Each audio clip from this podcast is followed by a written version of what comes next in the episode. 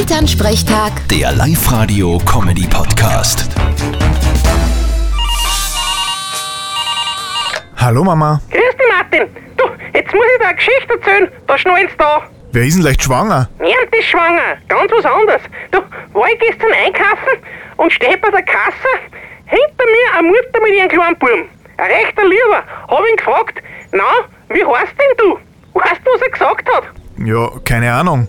Kevin, Justin, Dustin, Aston Martin. Na, was sind denn das für Namen? Nein, er hat gesagt, er heißt Bischelbär.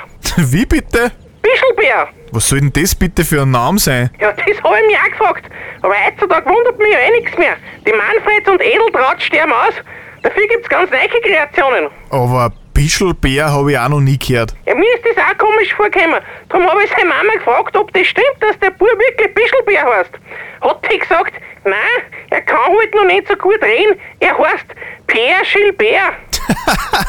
Ach so, also ein Franzos. Nein, ich glaube ein Müllviertler. Ja eh, warum nicht? Vierte Mama. Gute Martin.